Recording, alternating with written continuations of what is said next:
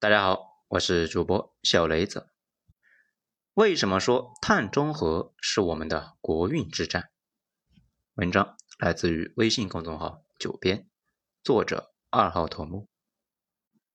可能呢，很多人不理解碳中和是个什么意思。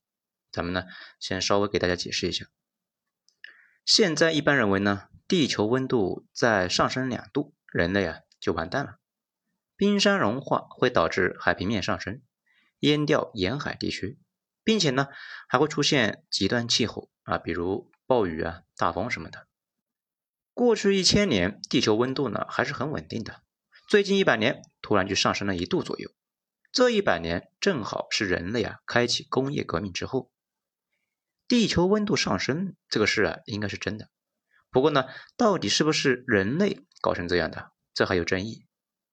咱们查了很多论文啊，说什么的都有，有不少学者呢信誓旦旦是人类搞坏的，也有说法是认为啊地球的温度一直这样变来变去，并且有周期性。不过古代有一段时间温度确实比现在呢要高，那个时候比较温暖湿润，黄土高坡那还是绿的，河南还有大象，当然了，海平面也比现在高一些。上海有一半呢还在海里边。唐朝之前，那个崇明岛就完全呢在海平面以下，后来露出来了。直到很后来，上海那个地方呢一直是泥泞不堪，所以叫上海滩。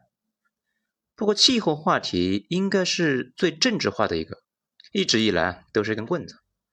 最明显的那就是美国，唯一的标准呢就是是否对自己有利，自己要搞工业。就不参加气候协定，换个总统改了政策，又热心的呢去参加上了。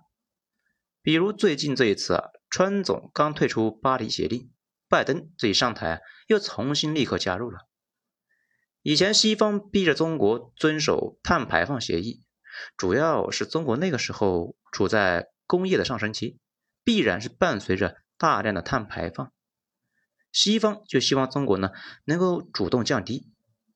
这问题是在那个时候降低碳排放，就等于是降低发展速度。我国当然不愿意了，很多人有意见，也就有了丁仲礼院士和柴进那一番对话。柴进这一副傻白甜的样子呢，站在西方的角度指责我国。不过时过境迁，柴进和丁仲礼的对话发生在二零一零年，这不十年间一晃而过，我国的态度已经发生了大转弯。要保护环境，主动降低碳排放了。原因呢也不复杂，因为我国已经完成了工业化，并且啊要转型了。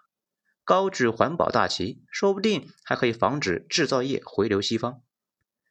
我国这几年承诺呢，要在二零三零年碳达峰，也就是那一年碳排放要达到峰值，在二零六零年达到碳中和。也就是中国这边工业和居民排出去的碳都要自己啊吸收掉，所以叫碳中和。为了做到这一点呢，就要搞清洁能源、绿色工业，这些呢可以降低碳排放，再多种些树，把二氧化碳给吸收掉。说这里呢，就要问到为什么要搞碳中和？首先，咱们来回顾一下历史啊。大家体会一下，大国到底是怎么完成交替的？当初把信任和压低成本发挥到极致的河南人，在大航海时代第一个崛起，却没有顶得住负债经营并且拥有大量殖民地的英国的反复进攻，最后英国成为了头号强国。第一次工业革命爆发在了英国，但是由于美国和德国换赛道搞内燃机和发展电力。英国很快落后，在二战后彻底让出霸主地位，而美国压住核能和计算机，并且在上世纪九十年代就开始呢搞互联网，彻底领先世界一个身位啊！大家看出来没有？每次弯道超车都既有对原来的体系的继承，又有对原有系统的一个突破。碳中和这个玩意呢也一样，如果二十年前严格执行。啊，比如超过规定碳排放就加税，那就是要绞死我国啊！道理不复杂，在那个时候，碳排放权就是发展权。我国搞那些重工业，还有代加工，这无一不是高碳排放产业。我国碳排放迅速上升的那十几年，正好是我国经济快速增长的那些年。如果那个时候就开始搞碳堡垒啊，比如某个产品呢耗碳超标，那就得追加关税。本来制造业利润就薄，如果再加税，就很难快速积累原始资本了。我国工业水平可能就会被锁死在一个低档位上，很难翻身。现在这种可能也不是没有，可以目测的将来碳税基本是不可避免。碳排放大户如果不尽快整改，很快呀赚的钱还不够交碳税。而碳排放小的那些企业，通过出售指标也能够赚的是盆满钵满。比如特斯拉出售碳积分赚了一十五点八亿美元，这问题是这货去年的利润也才七亿多，大家也就可以想一想，特斯拉的一十五点八亿是赚了谁的钱？显然呢，是买特斯拉碳积分的那些公司，他们的碳排放太高，所以呢要出去买积分，这就相当于是碳税。对于那些碳排放大户，这玩意那是个催命鬼啊！不出意外，这根绞索很可能就会绞死越南和印度的制造业。此外呢，大家可以思考一个问题：为什么互联网行业那些人工资那么高？而制造业相关的普遍非常低呢，这最关键的两点啊，首先，传统制造业最赚钱的那两部分呢，也就是研发和销售，都不在我国，我国赚的是一个辛苦钱，而互联网行业呢，研发、生产、销售都在自己一个公司内部，那可不就是收入高吗？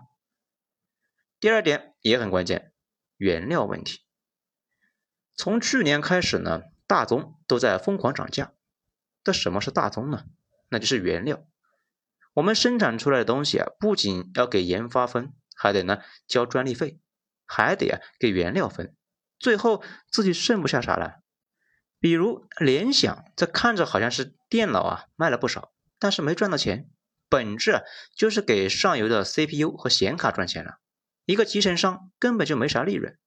而能源就是成本中特别大的一块，把这些问题综合起来，大家就能够发现，我国接下来最重要的事情就是尽快啊选个方向换道，并且呢深耕，做到领先其他国家。那还有什么领域比能源领域更适合做这种大换道的操作呢？下面呢就到了新能源之战，能源的重要性自然是不必多说啊。当初美国正是在国内发现了大量石油之后，成了轮子上的国家。大家注意一下啊，美国呢很早就是石油国，沙特还不是石油国的时候，美国自己就已经是了。甚至沙特的石油也是美国石油公司摊看出来的。但是我国却没这么好运。刚刚改革开放那会儿呢，我国一度还准备啊挖石油换美元，再用美元换德国和日本的机械设备。不过很快就被证实行不通，因为我国并没有那么多石油，后来就卖稀土，搞市场换技术，这才勉强凑了一些钱从德国、日本买设备。但是随着工业的发展，一个新的逻辑出现了：以前大家理解的能源都是从地底下挖出来的，比如石油、煤炭等等。但是等到我国工业能力空前上升之后，我国的很多企业就开始给国外生产光伏板，一个新的思路浮出水面：能源不一定要挖，还可以造。问题是制造业不就是我国的强项吗？不过啊，刚开始光伏板中国这边呢，只是负责啊组装，没什么技术含量，原材料和技术那都是国外的。最后呢，又只能够卖到国外，所以啊，也叫两头在外。这里多说一句啊，早期搞光伏最积极的就是德国那几个国家，他们呢也在啊补贴在搞。二零零八年次贷危机之后，我国就开始集中火力呢搞光伏和电动车，这两个呢正好是处在上游能源和下游应用端，而处于运输环节的特高压。也在二零零六年开始上马，他们三结合起来，那就是一个产业的闭环。光伏负责生产能源，特高压负责运输，电动车负责消费。这条道路现在看起来似乎一目了然，其实啊，在过去十几年里面，光伏产业受到了无数的批评。一方面，早期光伏企业呢啊偏补的多；另外一方面，制造成本居高不下。当时大家看一下啊，出了这玩意到底有啥用？不过好在政府呢。这个比大部分人要清醒，利用了产业政策和市场经济这两条腿走路。搞市场经济不在于难不难，而在于啊，它本身是一本账。只要一件事情长期看能盈利，那自然呢就会有人投钱去研发。研发出来的技术再怎么复杂，只要有利润，那就会被持续的改进下去，迟早就变得又便宜又广泛。如果说市场经济有什么伟力，这就是。但是市场经济有个毛病啊，这类的大型项目初始阶段往往是投入太大，这又看不到回报点，所以呢，民间投资一般是不会入场的。这个时候，国家就需要用财政推动一把，或者呢，用产业政策扶持一下，让这一列火车跑起来，能盈利了，市场呢就会接管，随后啊。做大做强，而且大家呢要有一种叫起点思维。这个是什么东西呢？就是市场发展技术有点像你学习一门新技术，一开始啊很痛苦，就像是在充满了迷雾的山里面前行。过了某个点，突然就明白了。在工业领域也有这个逻辑。大家想象一下，比如某样东西是不是过了一个某个点之后呢，就突然。爆发了，比如智能手机，在苹果发布 iPhone 四之前，诺基亚他们的几个老牌手机厂已经研究了很多年的触屏手机，一直呢效果也不太好。但是在苹果发布之后，那直接就爆了呀。同样的例子还有很多。而光伏现在已经是完全做到市场化了，现在基本就不用政府补贴就能够运转起来。今年啊，总补贴才五个亿。要知道，四年前那是五百亿啊，前期累计投资了将近六千亿。市场上的光伏企业呢，能够自己养活自己，并且每年装机量都在暴涨。光伏和电动车都已经过了起点，这也是为什么大家也看到了这两年资本市场这两年的股票呢是越来越猛。而且我国还有一个明显优势，就是一直以来说的是市场足够大。市场大才能够回收投资，才能够有继续研发下去的经费，容错和实验空间足够大。日本呢，很早就盯上了氢能源，从九零年代开始就搞这个，二三十年过去了，尽管积累了无数的专利，导致其他大国如果发展氢能源，就很难从日本那里绕过去。现在什么情况呢？中国。美国和欧洲这些拥有大市场的国家都选择了电动车，这发展的有声有色。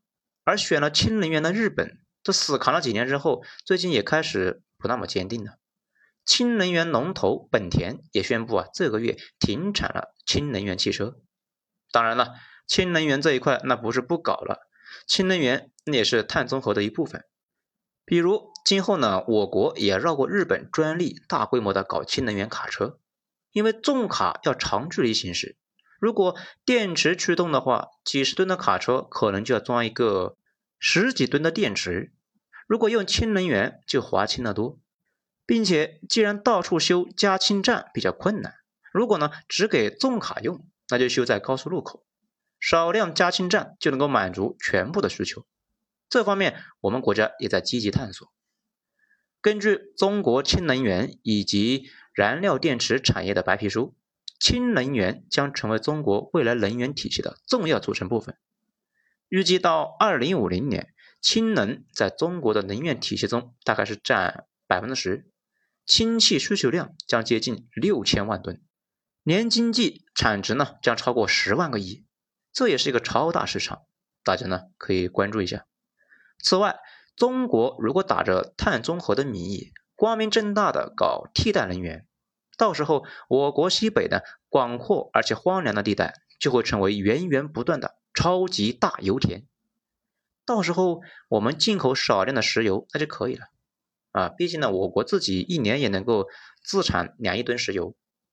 毕竟呢，塑料之类的化工材料那还是需要石油的。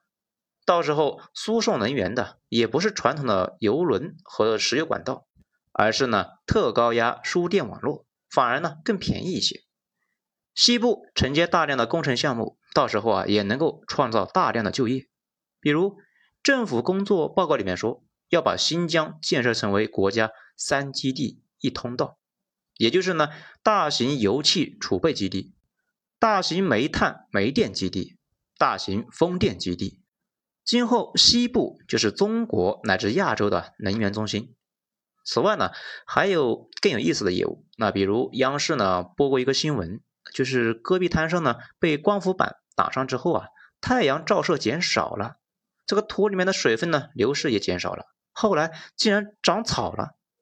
再后来呢就不想拔草，就在光伏板底下呢放羊，这个叫做光伏羊。大家可以在网上去搜一下这个图片啊。此外呢，如果石油不再像现在这样是人类工业的血脉，那石油美元这个体系很快就站不住脚了。如果中国能够成为世界上最大的发电国，那我们也可以搞一个电力人民币体系啊。当然了，眼前的啊不算啥，咱们的眼光呢要放长远一点。比如大家可以想象一下，十年之后将会是什么情况呢？事实上啊，哪怕五年之后，咱们再回过头来再听一下这个东西，也能够看出来啊，咱们所有的预测全都是偏保守的。引用一段政府工作报告中的数据，现在风电和光伏发电占到整个社会的百分之一十一左右，国家计划准备在二零三零年把这一比例呢提高到百分之二十五。其实按照今年的发展速度，想想呢，就可能觉得保守了。至于电动车，更是不可限量的。保守估计，百分之三十五的渗透率，续航能力啊，几年之内就会突破一千多公里。而且大家知道，电动车其实呢，就是一个被软件定义的产品。今后啊，越来越像手机。比如高速公路上自动驾驶，可能很快就会被解决，到时候就得提供点其他好玩的呀。新的需求那就出来了。到最后，这些需求会压过车的原本需求，就好像咱们现在的手机呢，装了微信啊，还有 QQ 啊等一大堆的 APP，最初的打电话功能就不怎么用了一样。所以说，天地广阔，大有作为，到时候可以养活几百万的研发人员，可能呢跟互联网似的，间接带动了上千万的工作岗位。讲到这里呢，可能有些小伙伴就比较纳闷了。就会说，哎，你这会不会太过于乐观了呀？现在技术障碍非常多呀，这些技术攻关会不会非常的难呢？大家呢，先想一想另一个问题：为什么现在太多人的工资上不去呢？一个关键的原因，那就是啊，技术的研发都在海外，中国一直是用人家现成的，就相当于一群操作员，收入能上去那就有了鬼呀。为什么大家经常说华为、腾讯啊工资高？因为啊他们的技术是自己研发的，研发人员那当然高了。还是那句话，你看着是技术障碍，别人看着是悬赏令。你看到了问题，别人看到了商机。所以吧，太多人一边抱怨中国不创新，又对我国企业呢攀登技术高峰没什么自信心，这就是不像是个成年人的思维方式了。我国指望碳中和带动产业转型，就是呢为了避开西方那些已经研发很成熟的技术，这样我们才需要自己研发，既养活了技术人员，又设置了专利封锁，到时候他们呢还得买我们的技术，这个呢啊不是瞎说啊，光伏和特高压这两样啊，中国已经做到了最头部，特高压的技术手册和业界的标准，那都是从中文翻译成英语的。如果技术啊已经全部是现成的，那八九不离十呢，我们又在给国外人打工了。今后的趋势，那就是光伏、特高压和电动车这些新一代技术的研发和生产，都能够牢牢的把握在我国手里面。所以呢，不要怕技术难解决，趋势最重要。这太多人呢，整天说啊，中国四大天坑专业啊，毕业的学生找不到工作，希望呢国家给安排。咱们讲到的这些啊，前沿领域，这些今后都大规模的迭代研发，这就意味着无数的工作岗位。国家层面做的事情已经很多了，最后关键那还是企业和个人。高耗能产业那就不说了，都在抓紧做技术迭代。毕竟呢，今后降碳就是省钱。有意思的是，互联网公司看起来跟碳中和这个事没啥关系，其实呢，也就早早的开始了布局。马化腾今年呢两会的时候还提了碳中和的提案，建议优化科技企业数据中心布局。这个玩意呢，也是一个碳排放大户，而且今后规模越来越大，加快绿色技术研发。未来呢，估计啊会有更大的动作。此外，新技术的引入也可以降低全社会的成本。咱们现在的基础设施那相对完善了，出门坐地铁、坐公交、骑个共享单车都算是啊低碳出行。线上生态那也是比较绿色友好，扫码点餐和线上缴费这种呢那就不说了。未来身边呢必须要用到纸的场景会越来越少，低碳。那会是未来几代人的主流生活方式。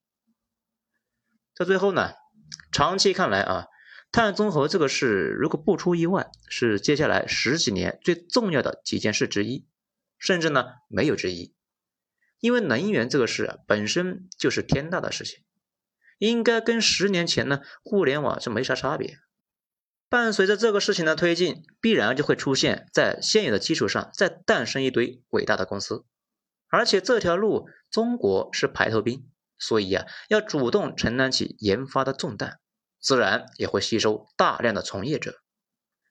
本想说呢，对投资也是重大利好啊，又觉得很容易误导人家，因为大家一旦看出来一个行业的将来势头很好，就会集体的冲进去，把股价短时间之内拉爆，这就叫做抱团和一致性。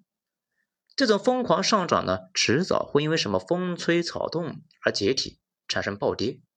大家呢去看一看芯片方面的股价，就会对这一点呢有深刻的理解。股价趋势问题不大，但是呢总是大起大落的，可能钱还没赚到，这心脏病呢就找过来了。不过有说法说是啊，定投碳积分可能是下一个商机，有兴趣的小伙伴呢也可以去关注一下。不过呢讲了这么多。主要是顶层规划，最后啊还是要落实到每个公司和个人身上，还得从我们自己做起。人人在日常生活中少一些碳排放，十四亿人的总和那就是个天文数字。此外，国家后续肯定是要出台相关落实到个人的政策，奖励那些在碳排放方面做得好的人和组织。浙江那边已经在搞碳账户。就平时按照行为习惯给账户充值，最后呢落实到相关的政策扶持上。比如最近有些地区那特价新房摇号就要看社保年限，交社保时间越长越有利。按照国家现在搞碳综合的积极性，碳账户可能呢也会纳入评估体系。总之呢，碳综合这个事在接下来一些年会深刻影响到无数人的生活。直接或者间接，事实上，就在这几年，已经催生出来了上下游几百个大型公司和几十个上市公司，几百万人参与其中。问题这才是刚开始，接下来的几十年，新能源和新技术会催生出更多的新技术和新思想，这些都将一点一点的重塑我们的生活。好，本章就讲完了，精彩，咱们下章接着继续。我是主播小雷子，谢谢大家收听。